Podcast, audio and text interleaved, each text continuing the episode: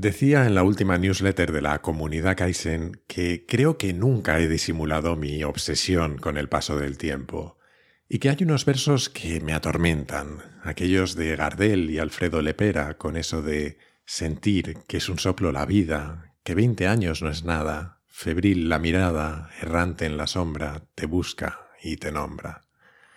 Creo que hay mucha verdad en esas palabras, al menos yo me reconozco en lo rápido que pasa mi vida.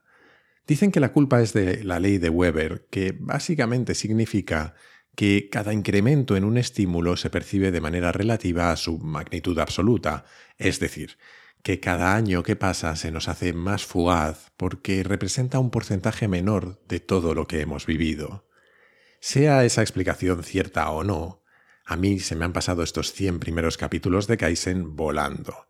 Y eso que, si lo pienso, llegar a esta cifra es una locura que jamás imaginé. Más locura aún me parece pensar que llevamos millón y medio de descargas. Como siempre que hago balance, solo me sale darte las gracias, que suena muy simple y que no sé cómo transmitir lo enorme que me gustaría que fuera ese agradecimiento. A ti que lo estás escuchando ahora y muy especialmente a aquellos que sois miembros de la comunidad Kaizen. Es un honor y una cierta responsabilidad también, no te voy a engañar, notar el apoyo de todos vosotros a este proyecto que ya sí que sí se me ha ido de las manos del todo. En fin, que copiando a Gardel te diré que 100 capítulos no son nada, tanto por lo rápido que han pasado como por lo mucho que espero que quede aún por contar. Eso sí, te confieso que he llegado a este final de temporada con la lengua fuera. Es cierto que ha sido una temporada en unas circunstancias estresantes y raras para todo el mundo, no solo para mí, y que además, precisamente por llegar a la cifra redonda de 100 capítulos, la he hecho más larga que las anteriores. En resumen, que necesito unas vacaciones y que me voy a tomar un par de meses al menos, hasta mediados de septiembre, calculo. En estos meses obviamente no va a haber capítulos, ni newsletter, ni encuentros de la comunidad, pero seguirá activo el foro, claro, y me pasaré por allí de vez en cuando, actualizaremos la Kaizenpedia con toda la tercera temporada y sobre todo estaré trabajando en la siguiente. Bueno, y también en alguna sorpresa que espero poder contarte pronto. Dada la menor actividad alrededor del podcast de estos meses, desde el día de hoy, tu cuota, si eres miembro de la comunidad, se reducirá automáticamente a la mitad hasta que empiece la siguiente temporada. Y si no eres aún parte de la comunidad y te apetece, quizás sea una buena oportunidad para unirte. En fin, contado todo esto, vamos a por el capítulo de hoy. Y me gustaría empezar haciéndote una pregunta bastante personal, pero no te preocupes porque obviamente no voy a poder oír lo que respondes, así que hazlo con sinceridad. De 0 a 10, ¿cómo de feliz dirías que eres? ¿Lo tienes? Pues empecemos. Aunque lo cierto es que no sé muy bien cómo empezar este capítulo, porque en ocasiones me parece que vivimos en un mundo dominado por esos escaparates en los que hemos convertido a las redes sociales, donde siempre o casi siempre mostramos nuestra mejor cara, los planes más divertidos o las comidas más apetecibles. Muchas veces incluso tengo la sensación de que cuando nos permitimos ser vulnerables y contar en esas mismas redes sociales que las cosas no van bien en algún aspecto de nuestra vida, no dejamos de hacer un poco lo mismo, de alguna manera reclamamos una dosis rápida de dopamina en forma de likes, retweets o comentarios, algo que nos haga sentir bien, aunque solo sea por un instante. Así que en este mundo tan aparentemente feliz, supongo que tengo una pequeña confesión que hacer. A mí me cuesta ser feliz, no me malinterpretes, no te preocupes, no estoy triste ni mucho menos deprimido, nada por el estilo. Esos son palabras mayores que sin duda en algunos casos hay que tratar con especialistas cuando se sufren. Pero no es eso. Simplemente, si yo tuviera que responder a esa misma pregunta que te hacía, mi nota, la mayor parte de las veces, sería alrededor del 6. Ahora está más cerca del 7, eso sí, será porque veo asomarse las vacaciones por el calendario. En cualquier caso, no es que esté mal. Ya quisiera yo haber sacado un 6 a la primera en más de una asignatura de la carrera y no tener que presentarme unas cuantas veces más hasta aprobar. Pero cuando solo tenemos una vida y hemos crecido educados en que lo más importante en esta vida es ser felices, pues un 6 como que sabe a poco, ¿no? Y no solo sabe a poco, sino que es frustrante a veces. No sé si tú te has planteado esto, pero si miro objetivamente mi vida, tendría que tener mucho más que un 6. Para empezar, por nacer en un país desarrollado y en paz, por no tener que temer por mi subsistencia, por tener un techo bajo el que vivir, por estar sano y que mi familia también lo esté la mayor parte de las veces, por tener un trabajo estupendo y una novia que me aguanta, si hasta tengo un podcast en el que contar todas estas chaladuras mías, Debería ser no un 6, sino un 12. Y sin embargo, casi todo el tiempo se siente como un 6. El caso es que esto no me pasa solo a mí, o eso dice la ciencia. La inmensa mayoría de nosotros, independientemente de nuestras circunstancias, nos sentimos así. La estadística dice que habitualmente respondemos alrededor del 6. Por eso, desde la primera temporada de Kaizen, este, el de la felicidad, ha sido un tema que siempre he querido tratar. Y hoy, por fin, 100 capítulos después, ha llegado el momento. Antes, eso sí, déjame hablarte de otra cosa, aunque está relacionada. El capítulo de hoy no tiene patrocinador, no he querido que lo tenga, sino que, como en otras ocasiones, he preferido darte a conocer un proyecto social. En este caso, uno del que me vas a oír hablar en la próxima temporada unas cuantas veces. Porque resulta que hace unas semanas una oyente del podcast me contactó porque quería matar dos pájaros de un tiro. Por un lado apoyar el podcast y por otro apoyar a una fundación con la que colabora. Me habló del proyecto y me gustó mucho. Tanto que acordamos que ella patrocinaría algunos capítulos para promocionar la fundación y yo regalaría otros. Se trata de la Fundación Ayuda Efectiva, y tienen un planteamiento que resuena mucho con algunas de las cosas de las que hemos hablado sobre cómo tomar decisiones racionales. Y es que abordan su misión desde la perspectiva del altruismo eficaz, un movimiento que nació a medio camino entre Reino Unido y Estados Unidos y que tiene por objetivo no solo recaudar dinero y ayudar a otros, sino también identificar las causas en las que ese dinero consigue el máximo impacto. Para hacerlo no solo se basa en narrativas o intuiciones, sino en metodologías de análisis coste-efectividad, todo muy racional.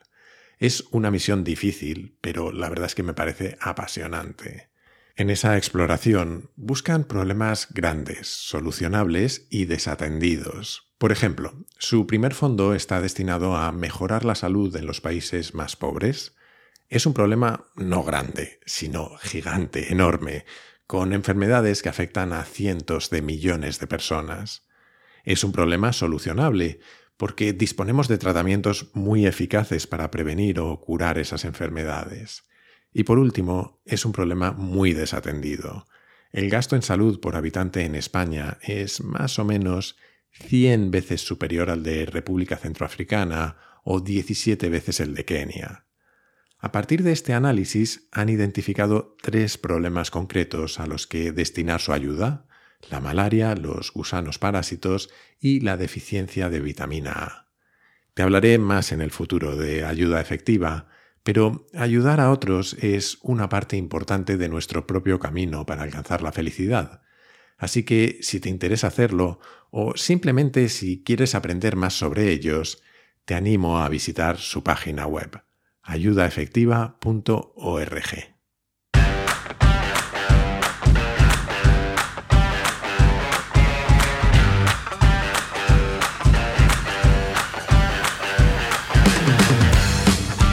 Soy Jaime Rodríguez de Santiago y esto es Kaizen, el podcast para mentes inquietas en el que te acerco a personas, a ideas y a técnicas fascinantes de las que aprender cada día.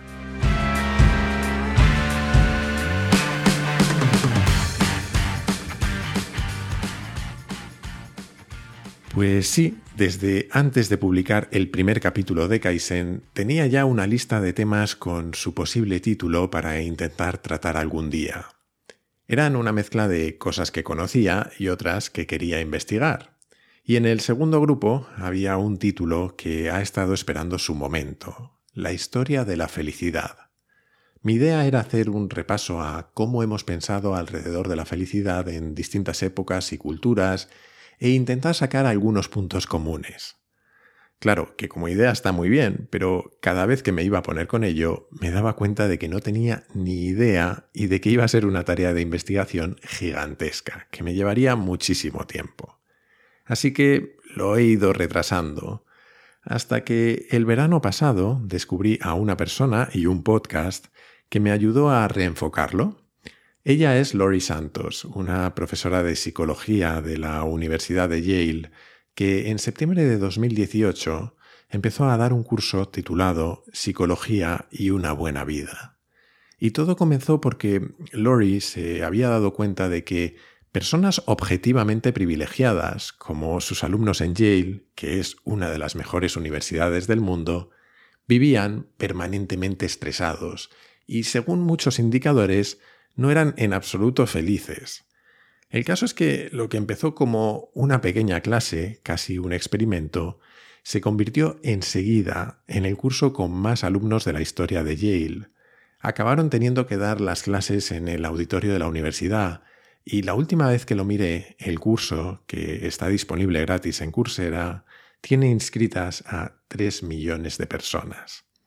Desde el año pasado, Lori también tiene un podcast llamado The Happiness Lab, el laboratorio de la felicidad, y en él, como en el curso, lo que hace es, basándose en la evidencia científica que la psicología ha ido acumulando a lo largo de los años, contarnos lo que sabemos sobre la felicidad.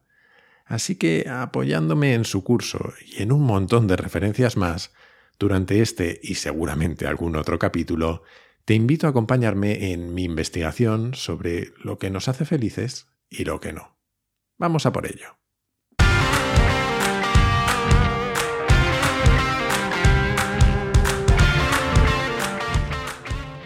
Una de mis frases célebres favoritas es de Bertrand Russell y dice que todo es difuso hasta un grado del que no nos damos cuenta hasta que intentamos hacerlo preciso. Si te digo que hoy vamos a hablar de felicidad, inmediatamente tienes claro el tema, pero ¿qué pasa si te pido que definas la felicidad? ¿Cómo lo harías? Lo cierto es que no es nada sencillo, e incluso aunque tú o yo demos una definición, lo normal es que no coincidan, porque no deja de ser un concepto abstracto o ambiguo, o ambas cosas. Los propios psicólogos y los expertos en estudiarla no tienen una definición única. Daniel Kahneman, por ejemplo, hace una distinción entre el bienestar emocional y la satisfacción con la vida. El bienestar emocional está relacionado con experimentar emociones positivas, con cómo nos sentimos en un momento dado, en el presente. Es algo más emocional, lógicamente, y en cierta medida instantáneo, pero también fugaz.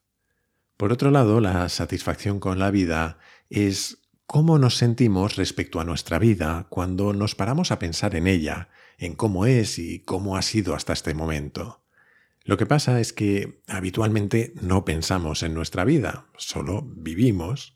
Lo interesante es que el propio Kahneman ha hecho multitud de estudios al respecto, y hablaremos de alguno más adelante, pero cuenta que él empezó pensando que lo importante, lo real, era cómo nos sentíamos, ese bienestar emocional en el presente que te decía antes, mientras que la satisfacción con la vida eran simplemente historias que nos contábamos a nosotros mismos y que de alguna manera sería un resultado de lo anterior. Cuantos más momentos felices, más satisfacción con nuestra vida, y en general más feliz consideraríamos esa vida.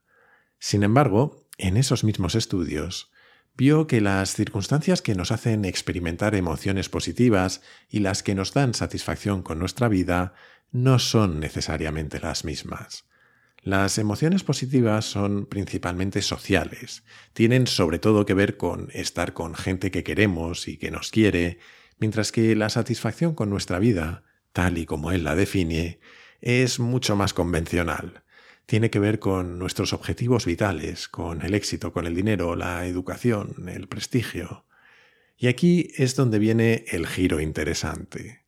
Él estaba empeñado en que esa satisfacción es irrelevante y diseñó, de hecho, programas de investigación para demostrarlo, pero vio lo contrario, que de alguna manera queremos aquello que nos va a dar satisfacción independientemente de si nos va a dar esas emociones positivas. Queremos tener una buena historia que contar sobre nuestra vida. Esta aparente contradicción entre lo que queremos y lo que nos hace felices es en muchas ocasiones lo que está detrás de que nos cueste conseguir ser felices. Porque parece que, como todo en la vida, la clave está en el equilibrio. O como decían los Rolling, no siempre puedes conseguir lo que quieres, pero al menos a veces consigues lo que necesitas. De hecho, mi definición favorita sobre la felicidad es una mala definición, porque incluye la propia palabra en ella, pero creo que se entiende. Sonia Lyubomirsky, o algo así, este es uno de esos apellidos trabalenguas, es una de las mayores expertas en estudiar la felicidad del mundo, y ella vuelve a la idea de Kahneman, pero la simplifica. Dice que la felicidad es ser feliz en tu vida y con tu vida. Necesitamos las dos para sentirnos felices, sentirnos bien en nuestro día a día y satisfechos con el repaso o el balance global de nuestra vida. De hecho, hay momentos en la vida en los que, como ella explica, te puedes sentir muy satisfecho y estar experimentando en ese momento algunas emociones negativas. Por ejemplo, cuenta que cuando sus hijas eran bebés, ella sintió la satisfacción de formar una familia y a la vez un montón de emociones relacionadas con el estrés, el cansancio, etc. Y al revés, podríamos pensar en una vida llena de emociones positivas de estar constantemente con los amigos o de perseguir continuamente las mariposas en el estómago de enamorarnos una y otra vez, de huir de la rutina y no construir nada que nos dé satisfacción en el largo plazo. Por cierto, la propia Sonia hizo un estudio súper interesante sobre cómo pensamos acerca de nuestra felicidad en distintas culturas pidió a participantes de dos países, Rusia y Estados Unidos, que en un papel con la felicidad en el centro fueran sacando conceptos importantes para tener esa felicidad. Los americanos fueron hiperconcretos, la familia, el dinero, el éxito, pasarlo bien, etc. Todo lo que vemos en las pelis de Hollywood, vamos. Los rusos, sin embargo, se movían en un plano mucho más abstracto, y pusieron cosas como la salvación espiritual, la paz y la belleza, y el entendimiento entre los pueblos. Ojito con los rusos. Pero bueno, dejando de lado las diferencias culturales por un momento, que bastante tenemos con intentar ser felices en Occidente, parece que en esas dos componentes de emociones positivas y satisfacción global, y en la tensión que hay entre ellas, en el fondo, la tensión entre disfrutar a corto plazo y construir a largo, es donde se esconden la clave y los problemas para afirmar que somos felices.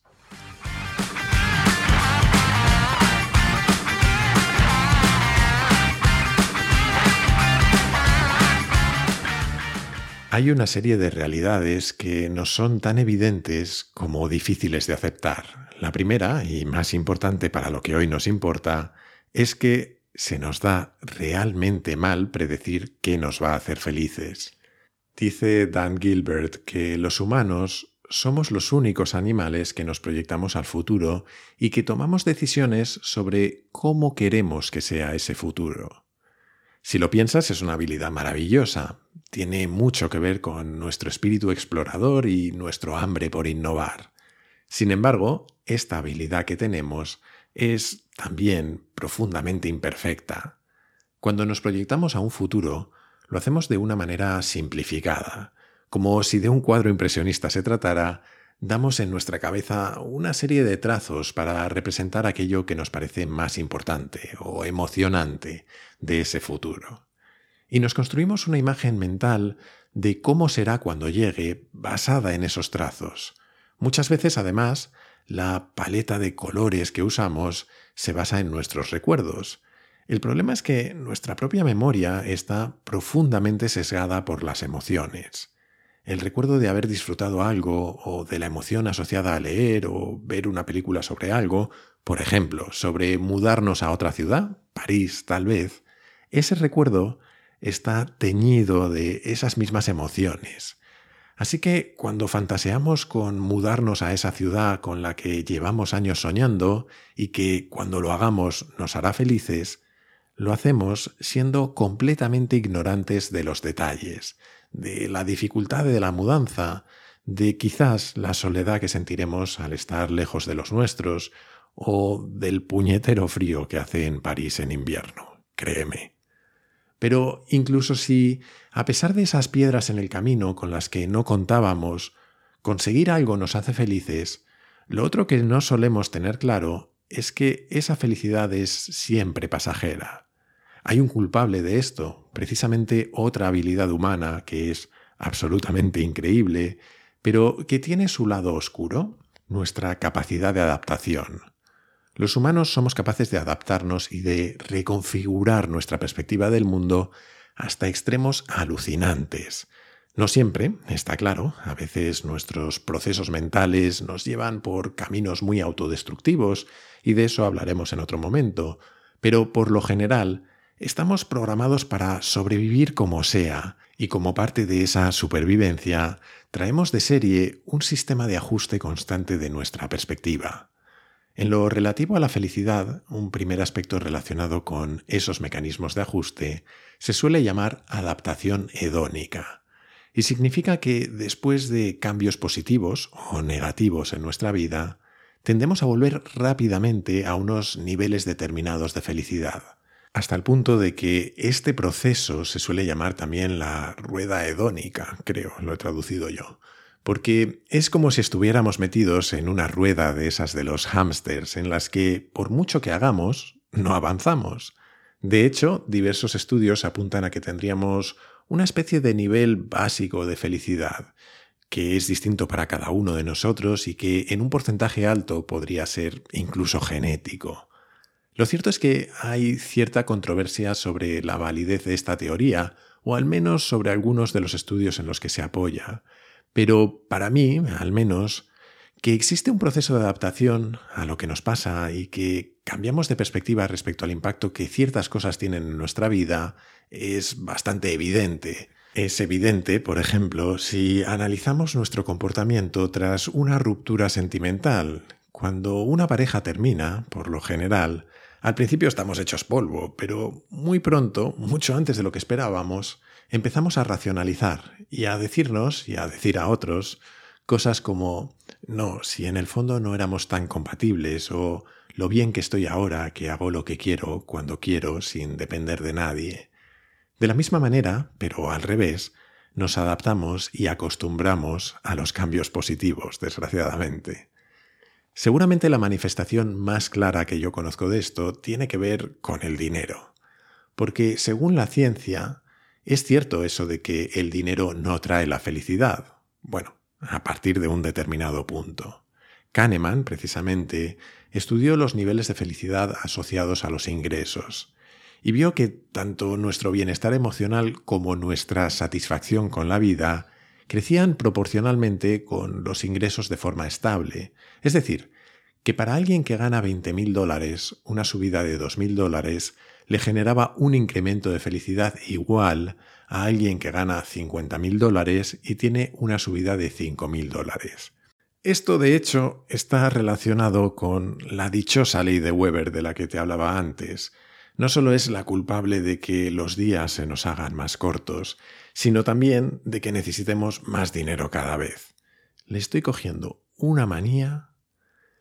Pero más interesante que esto, lo otro que descubrieron es que a partir de un determinado nivel, 75 mil dólares en 2010, esto dejaba de ser cierto.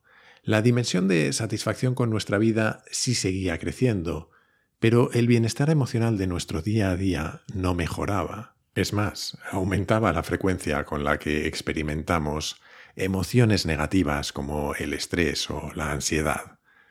También te digo que a veces recurrimos a estudios para validar cosas que en el fondo ya sabemos. Porque todo lo que esto significa es básicamente que cuando no tenemos pasta los problemas son peores, pero que por encima de determinada cantidad los problemas no dejan de existir. La felicidad es un problema complejo al que solemos intentar aplicar soluciones simples. Y lo cierto es que no tiene una única solución, ni las que podemos encontrar son duraderas. De hecho, uno de los mejores análisis que yo he leído sobre la felicidad es precisamente el de un libro titulado El problema de la felicidad, The Happiness Problem, de Sam Ren Lewis. Y la idea que hay detrás de él es bastante sencilla, pero poderosa, y es que habitualmente estamos acostumbrados a intentar obtener la felicidad mediante el control de nuestras vidas.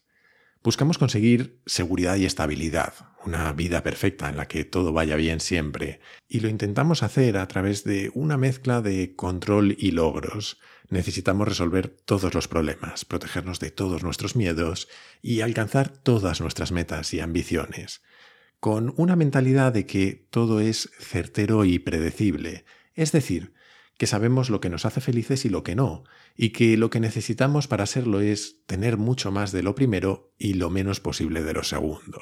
El problema realmente es que esta estrategia funciona hasta que deja de hacerlo. Esta estrategia nace, en el fondo, de que, como con el ejemplo del dinero, hasta un determinado umbral, cada paso adicional en controlar nuestra vida o en alcanzar nuestras metas sí eleva nuestra felicidad.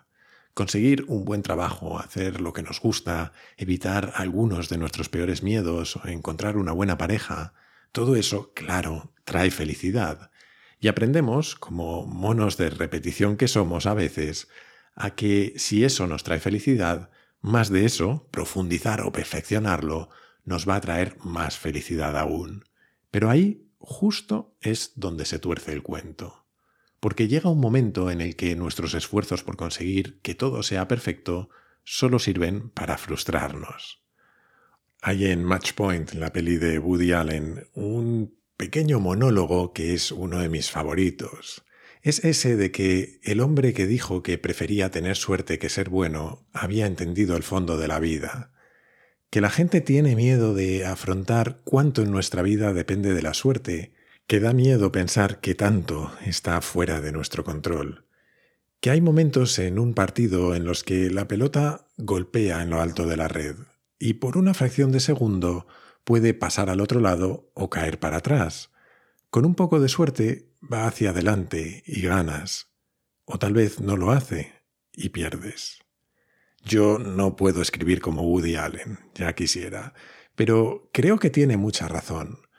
Porque la vida es ingobernable, por más que no queramos aceptarlo. Más allá de procurarnos algunos niveles básicos de bienestar o de intentar favorecer a que la suerte vaya en la dirección que queremos, empeñarnos en controlarla es básicamente declararle la guerra a la realidad. Y la realidad es mucho más tozuda que cualquiera de nosotros.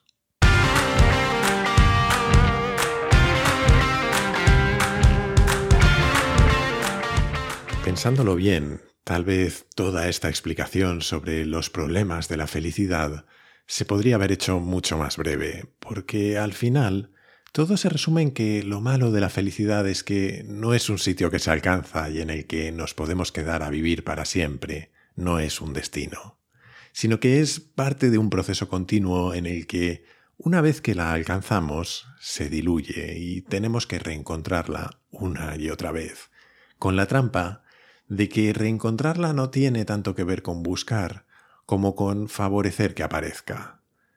Ese proceso depende mucho de los hábitos y de nuestra mentalidad respecto a lo que nos pasa y cómo vivimos.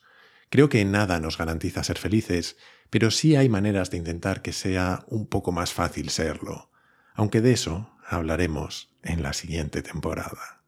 Sí, es un poco cruel dejarlo aquí, pero ¿qué mejor manera de asegurarme de que tanto tú como yo volvemos a Kaizen en septiembre que prometernos las claves de la felicidad.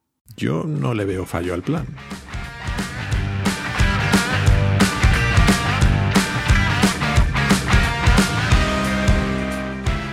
hasta aquí el capítulo de hoy y la tercera temporada de Kaizen.